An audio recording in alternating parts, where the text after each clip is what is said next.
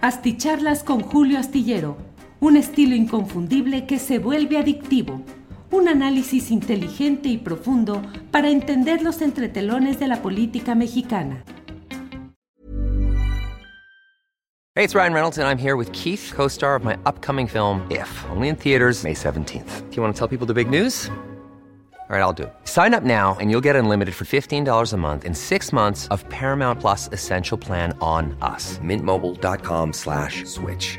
Upfront payment of $45 equivalent to $15 per month. Unlimited over 40 gigabytes per month. Face lower speeds. Videos at 480p. Active Mint customers by 531.24 get six months of Paramount Plus Essential Plan. Auto renews after six months. Offer ends May 31st, 2024. Separate Paramount Plus registration required. Terms and conditions apply if rated PG. Hiring for your small business? If you're not looking for professionals on LinkedIn, you're looking in the wrong place. That's like looking for your car keys in a fish tank.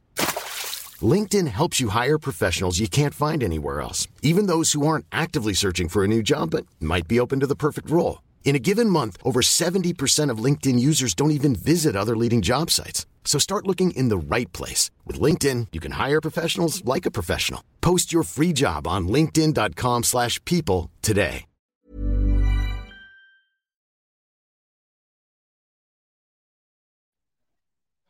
¿Qué tal? ¿Qué tal? Buenas noches, qué bueno que están aquí. Martes 13, fíjese, dicen en mi casa, no te cases ni te embarques. Nunca he sabido exactamente por qué lo dicen, pero, pero al- al- algo sabrán. Así que en mi pueblo es eso y seguramente que es la costumbre casi en todo el país.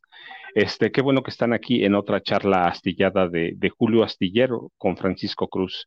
Y, pero mire, antes de, de que empecemos, ah, déjeme pedirle, por favor, déjeme pedirle que que nos siga en la cuenta Twitter arroba Julio Astillero y en la página Facebook de Julio Astillero, que transmitirán de momento los contenidos periodísticos e informativos de Julio Astillero por el hackeo que sufrió el canal YouTube de Julio y las repercusiones que ha tenido. Julio está trabajando en eso, sé que está en eso, esperemos que se resuelva, pero mientras, por favor, ya sabe, aquí están, tenemos en pantalla los canales de Julio, las, ah, las páginas, las redes sociales de Julio Astillero. Sí, síganos, por favor.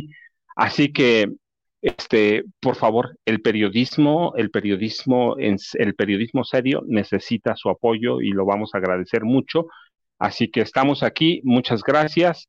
Y mire, mire, mire qué día. Va- vamos a, a empezar, este, en un abrir y cerrar de ojos. De pronto se se generan notas que yo, yo digo vale la pena comentar un poco para que no se quieran en el vacío. Les confieso que estaba, estaba hoy en el día este, esperando que bajara una musa, los, a los griegos tenían nueve. Yo decía, nada más que baje una, que me dé inspiración, que me dé inspiración. Pero bueno, mientras bajan, mientras esperamos, eh, yo rescaté hoy de información tres notas antes de que entremos a la nota principal, al análisis de- del Estado de México.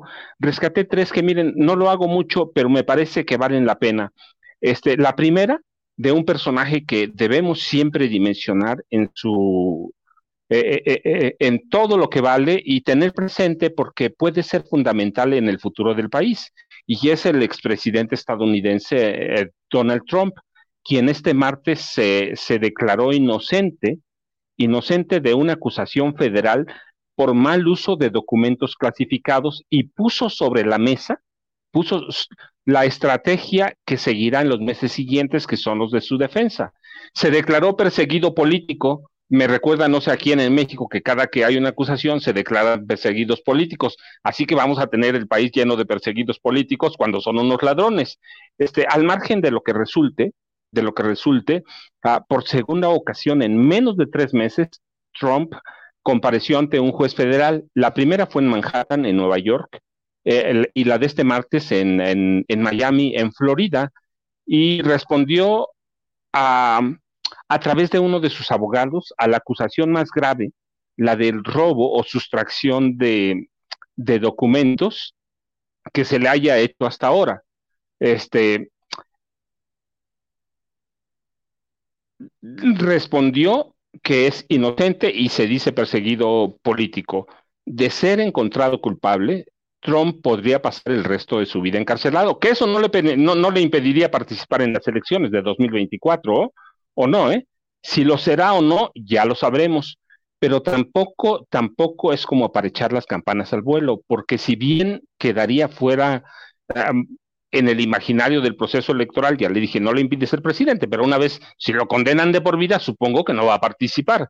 Así, pero su lugar, mire, entre otros, podría ser, su lugar podría ser ocupado por el gobernador de Florida, de, la península de Florida, Ron DeSantis, un, un, un político ultraderechista de 44 años de edad, que le tiene muchas ganas a López Obrador, por cierto, sí, y que le tiene muchas ganas a México. Ron DeSantis ha señalado ah, reciente el mes pasado cuando ah, lanzó su campaña en, búsqueda de la candidatura presidencial, este, dijo que de llegar a la Casa Blanca, de inmediato cerraría la frontera de Estados Unidos con México y aceleraría la construcción del muro del muro del muro que ya lo tenemos ahí, no sé cuántos kilómetros hay, ya tenemos ahí este bien construido, este, y eh, e, en mayo, a finales de mayo, cuando presenta su, su postulación, fue muy claro cuando confirmó, sí, cuando confirmó la, la, búsqueda de la candidatura y dijo, los, lo cito porque me parece importante, cerraremos la frontera para evitar el ingreso de drogas al país. Ah, está preocupado por la entrada de fentanilo cuando ya se ha demostrado, incluso en Estados Unidos, que el fentanilo se los, se los mandan desde Canadá, desde Canadá y que lo meten además los gringos, pero este, así lo dijo, dice, construir, construiremos un muro y haremos, es todavía la cita de él, y haremos que los cárteles mexicanos rindan cuentas. Esa declaración significa, mire, solo una cosa, declarar a los cárteles de la droga como organizaciones terroristas, y ya sabe lo que eso implica, lo que quieren eh, ellos, este, ah, lanzar, lanzar operativos militares desde Estados Unidos contra supuestas bases de, narcotraficantes mexicanos en territorio mexicano. Así que hay que esperar, pero bueno, me parece interesante. De, ¿Por qué? Porque De Santis es uno de esos legisladores republicanos extremistas, xenófobos, racistas, que siguen la política de agredir a México y en especial al presidente López Obrador para posicionarse en, en un sector blanco del electorado estadounidense, el sector que, que, ha ganado y que llevó a Trump a la presidencia. Este, así que entre ellos, eh, entre esos legisladores que, se, que han radicalizado su discurso contra México o que se consideran anti, mexicanos, además de Ron DeSantis, eh, recuerde, resaltan Dan Crenshaw, John Lee, Neil Kennedy, que no es nada de los Kennedy de ahí arriba, eh, de, este, no, es nada, así que este, Bob Menéndez y Lindsey Graham, que están permanentemente ahí, ahí están, así que me pareció interesante que, que le demos un poco de espacio, ¿por qué? Porque ellos, igual que nosotros, tendrán ah, un proceso electoral en 2024 y Ron DeSantis es uno de los que se ha apuntado. Si, si no le pasa, si, si Trump por alguna ah, razón no participa, pero bueno, pues son las mismas políticas, es la misma ideología, es lo mismo. Eh, la segunda nota que, rescato y que me parece que es importante darle un contexto es a la de la empresaria mexicana Jade Kolpolemsky Burwitz o Gurbitz, como le dicen, eh, que se suma a los seis precandidatos por la defensa de la 4T, de donde saldrá el candidato presidencial de Morena, evidentemente.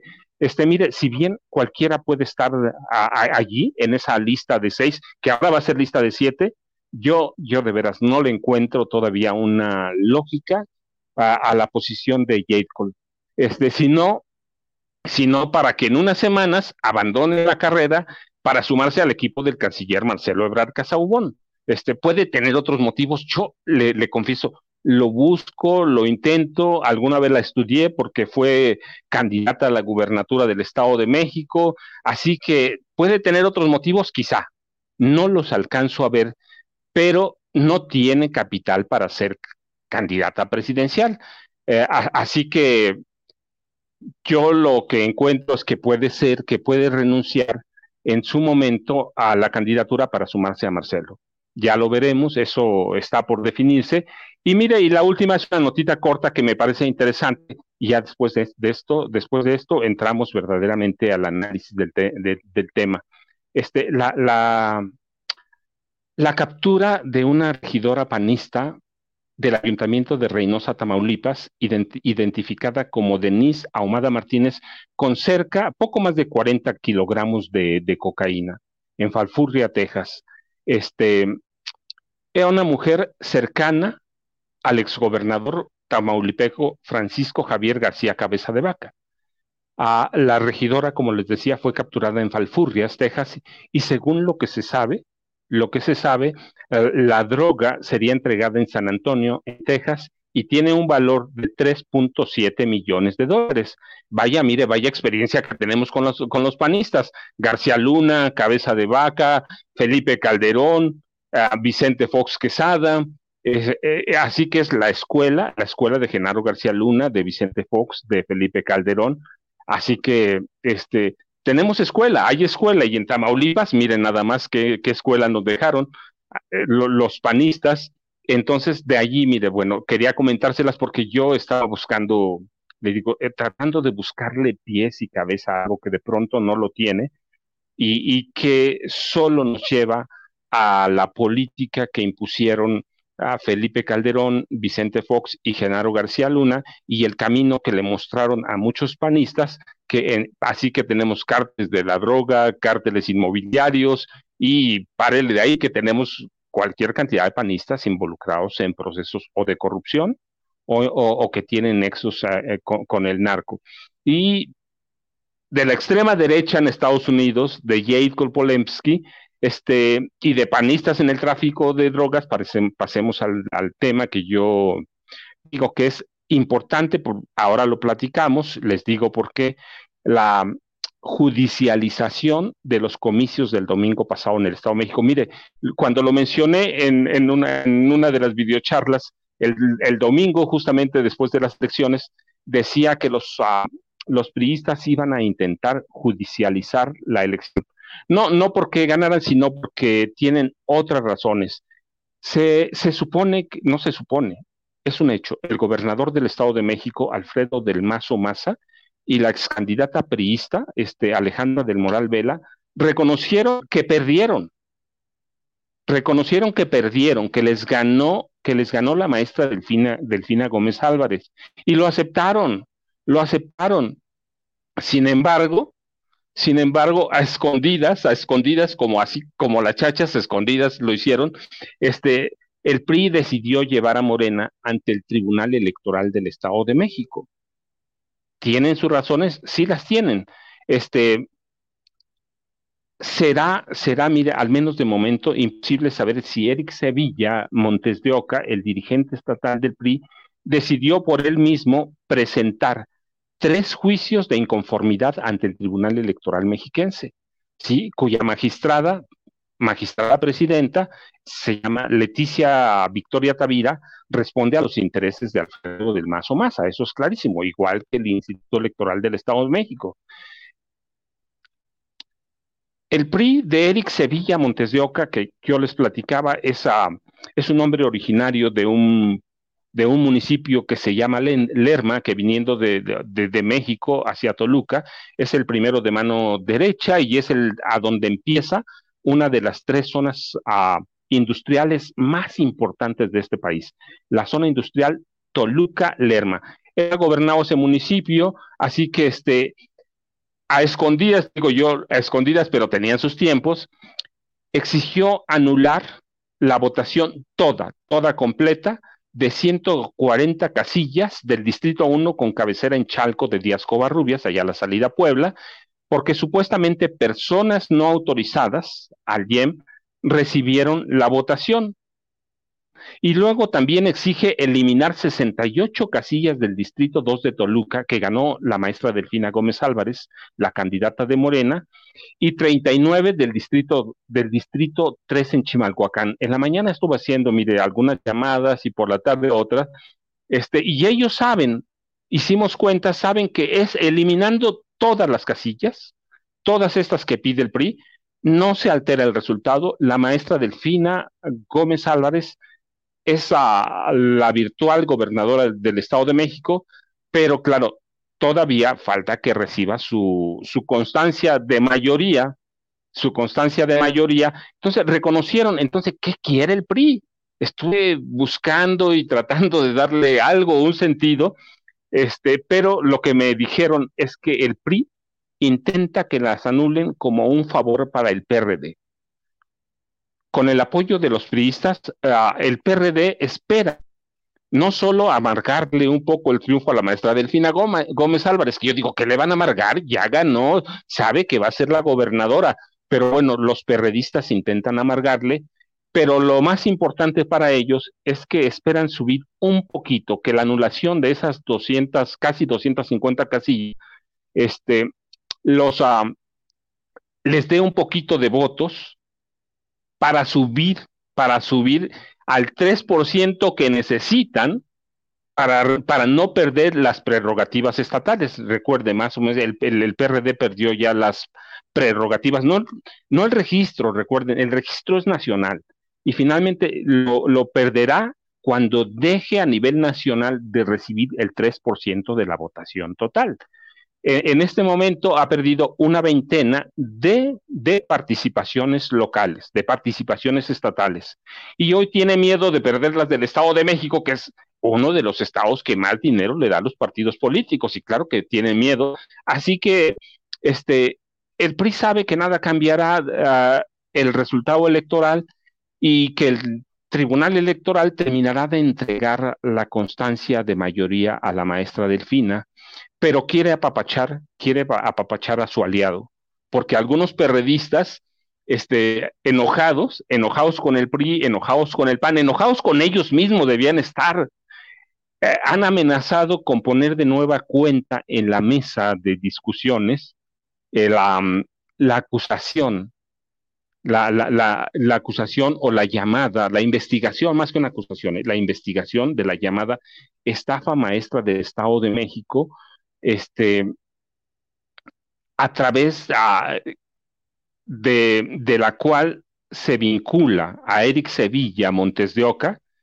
y Alejandra del Moral en un desfalco de 5 mil millones de pesos al gobierno de Alfredo del Mazo Maza y cuya investigación de debe acreditarse, hay que darle siempre el crédito a quien lo merece, debe acreditarse a la periodista mexiquense Teresa Montaño Delgado.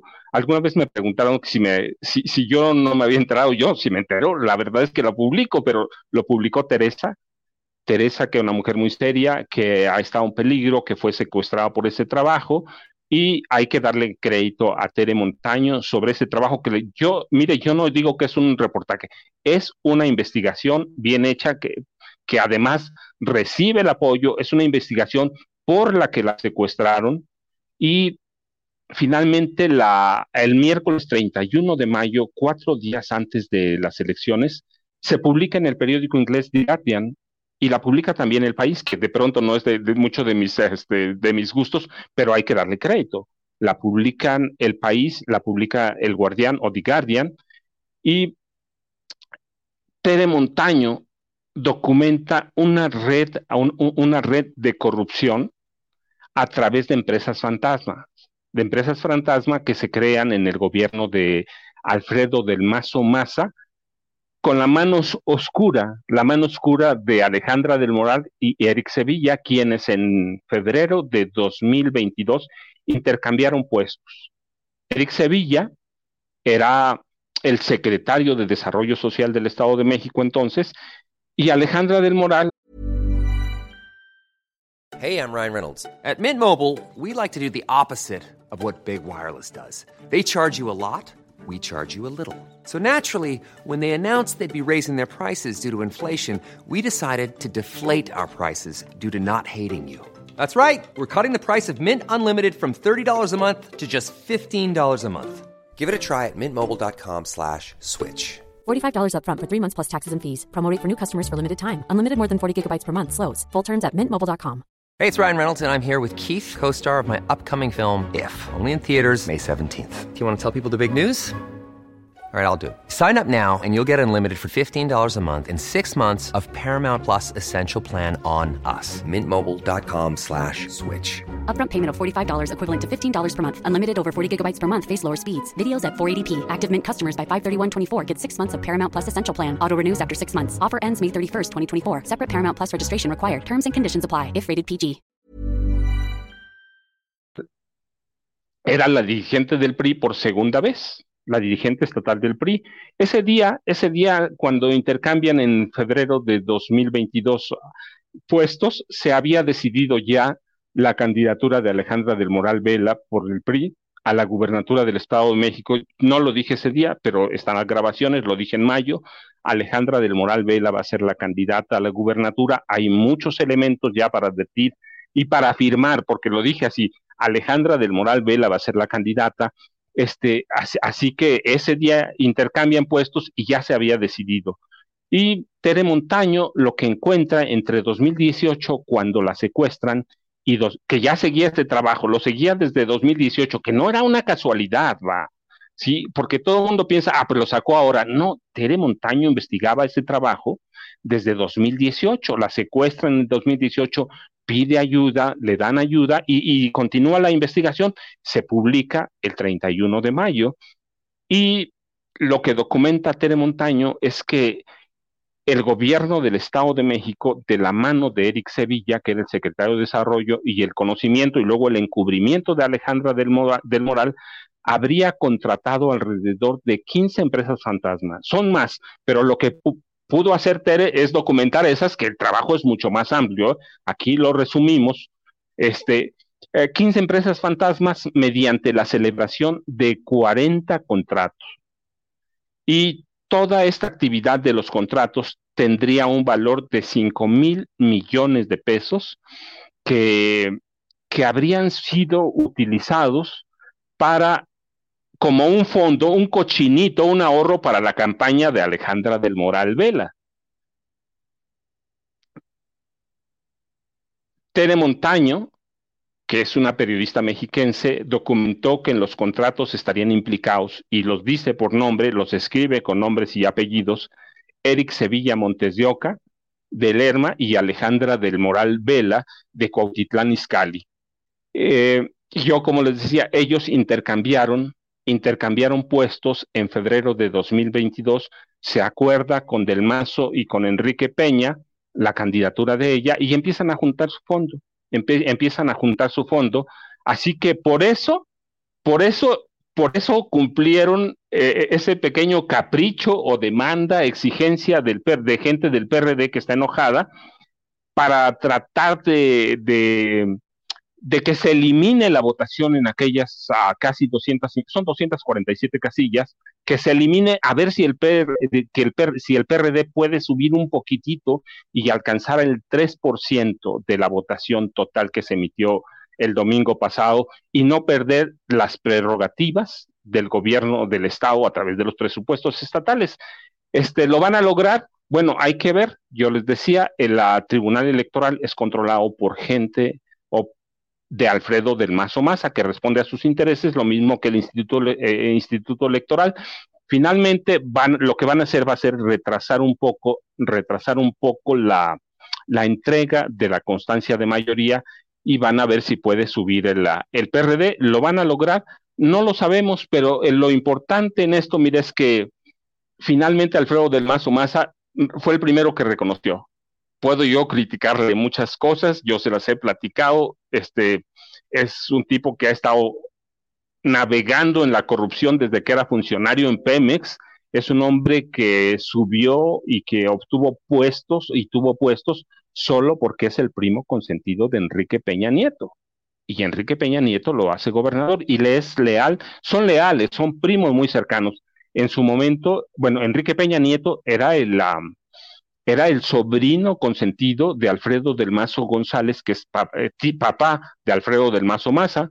Así que en esas están, en esa lucha se enfrascaron y por eso mismo, mire, eso, por eso mismo, ni del Mazo, ni Alejandra del Moral, ni Sevilla Montes de Oca quieren dejar el control del PRI a la diputada Ana Lilia Herrera Ansalto, a la diputada federal.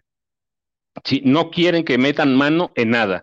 Con el apoyo de Alito Moreno, el líder nacional priista, algunos, a, algunos priistas del Estado de México, enojados con Del Mazo, intentan que Ana Lilia se apodere del PRI con miras al proceso estatal de 2020, eh, al, al, proceso electoral federal de 2024. Y con miras, claro, a vengarse de Alfredo del Mazo Maza, que este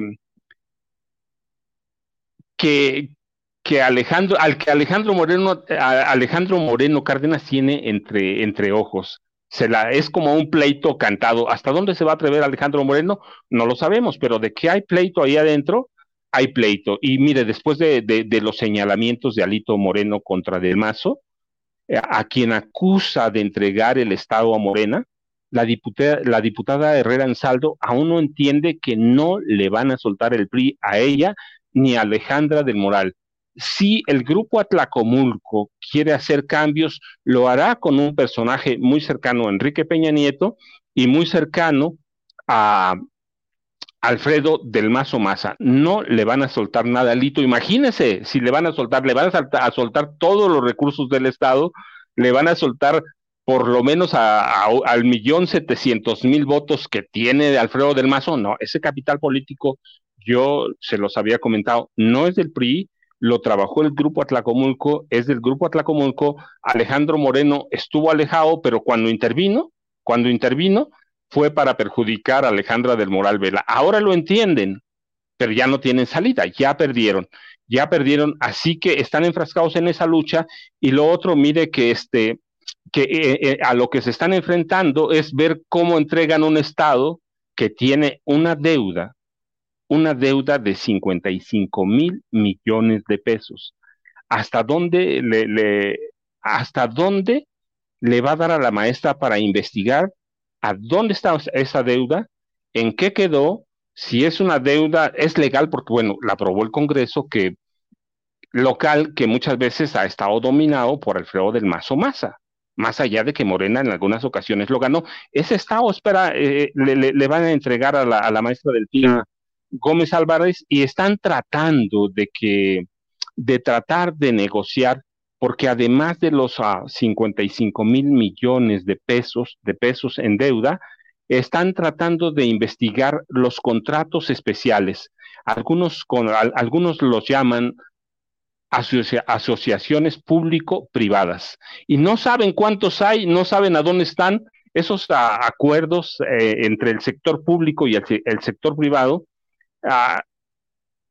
Destinan o definen ciertamente que parte de los servicios o, labor, eh, o qué servicios son labores de responsabilidad del Estado y cuál es la responsabilidad del sector público, pero todo prácticamente lo paga el Estado y los ah, empresarios reciben los beneficios y se han quedado con las mayores tajadas, siempre. Así ha pasado. Entonces están tratando de ver cómo van a esconder y por eso están retrasando la entrega también de la constancia de, la de mayoría la maestra que tendrían que estar formando ya los ah, equipos de trabajo para la transición.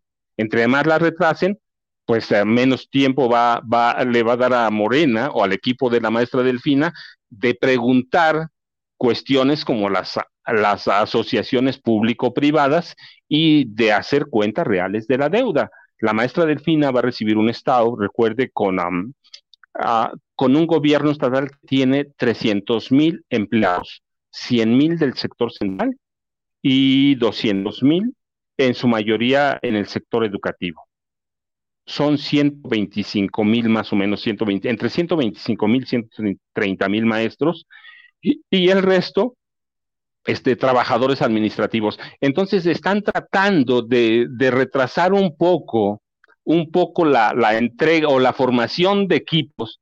Quieren hacerlo lo más cerca al 16 de septiembre próximo. Los cambios en el gobierno del Estado de México o el cambio de gobierno se, se, se hace entre el 15 y el 16 el 15 despide, se despide el gobernador saliente y el 16 por la mañana entra el gobernador en turno. En este caso será la maestra Delfina Gómez Álvarez. Entonces están tratando de, retrasar, de retrasar lo más posible la entrega de, documentación, los acercamientos, que son los problemas que se ven, los visibles que corresponden a la administración central. el manejo del dinero y el manejo de temas como la estafa por 5 mil millones. Y hay otro tema que está pendiente, hay otro tema que está pendiente que involucra a Alejandra del Moral, a Alfredo del Mazo Maza, a Erubiel Ávila Villegas, a Enrique Peña Nieto y Arturo Montiel Rojas. Una estafa como por 185 mil millones de pesos. Entonces le están dando vuelta al asunto, están tratando de retrasarlo, están tratando, mire, este, de, de, de dejar de lado esos problemas y ver si pueden irse por el lado de explotar eh, eh, la violencia en el Estado de México, que tenemos en la entidad que más mujeres mata en razón de feminicidio, también en razón de, ejecuciones del fuero común, pero en, en, razón de feminicidio, en razón de género, el Estado en el que más se matan mujeres. Así que están tratando de retrasar, están tratando de ver cómo se acomodan y cómo le piden más a, más explicaciones a un gobernador que no aparece, un gobernador que es invisible. En mi pueblo dicen que eh, lo que no se ve o cuando no se ve un gobernador es porque hay problemas. Y están convencidos que Alfredo del Mazo Maza no aparece tanto como no apareció a los seis años. ¿eh? La verdad es que hay que decir lo que fue un gobernador figurita, que fue un gobernador en mi casa le decían el colágeno o este, el, figurín, pero no se veía, solo se veían algunos eventos, así que están tratando de, de, retrasar todo, de retrasar todo y que se vea lo menos posible al, al, gobernador del Estado de México. Están tratando de, de, de, dejar de lado el manejo del dinero y ver cómo lo cuadran, ver cómo cuadran las cuentas en el Congreso local que está a cargo de un personaje muy allegado, Alfredo del, del Mazo Más. Así que están, yo les decía, está, eh, están tratando de ver cómo cuadran y qué pasó con las dos alertas de género. Hay dos, dos alertas de violencia de género, de género contra las mujeres. Están viendo qué hacen, cómo entregan. La primera se emitió en 2015, ¿eh? por violencia feminicida en 11 municipios, entre ellos Chalco, Chimalhuacán, Cuautitlán Izcalli, el de, el de Alejandra del Moral Vela, Ecatepec de Morelos, que es una locura y que es el municipio más poblado del Estado de México, Naucalpan de Juárez, un municipio panista, Tlanepantla, Toluca, Toluca que mire, nadie lo cuenta, pero hace por lo menos uh, dos décadas, Toluca está entre las ciudades más feminicidas de este país. Yo tengo registros de 2005, así que, y, y, luego la segunda alerta de género fue emitida en 2019 por la desaparición de niñas, de niñas, adolescentes y mujeres.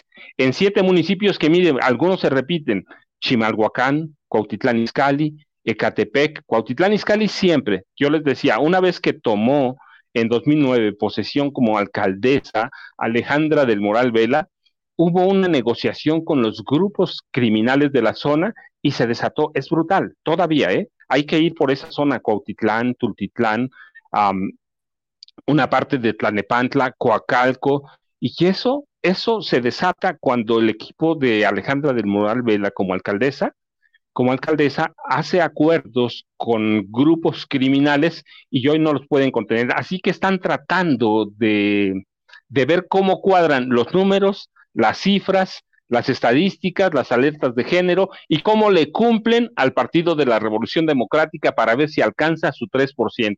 Yo de veras les pido, apoyemos, sigamos a Julio Astillero en sus redes, arroba Julio Astillero, en lo que vamos a transmitir por favor, apóyenlo, síganlo, síganos, estamos aquí, apoyen ese periodismo que hace falta y lo tenemos ahí en pantalla, por favor, síganos, vamos a hacer el esfuerzo. ¿Se recuerdan? Un día se me fue la luz, no había nada, no es nada comparado con esto, ¿eh? este, la caída o la, la suspensión del canal YouTube es una cuestión seria, importante, Julio está trabajando, así que por favor síganos, yo como todas las noches les agradezco que esté con nosotros. Uh, muchas gracias. Nos vemos mañana. Buenas noches.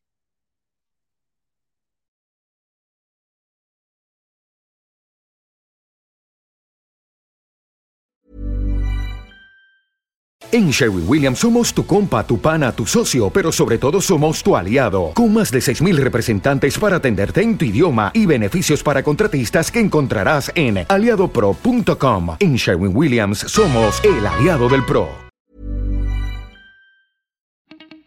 Para que te enteres de las nuevas asticharlas, suscríbete y dale follow en Apple, Spotify, Amazon Music, Google o donde sea que escuches podcast. Te invitamos a visitar nuestra página julioastillero.com.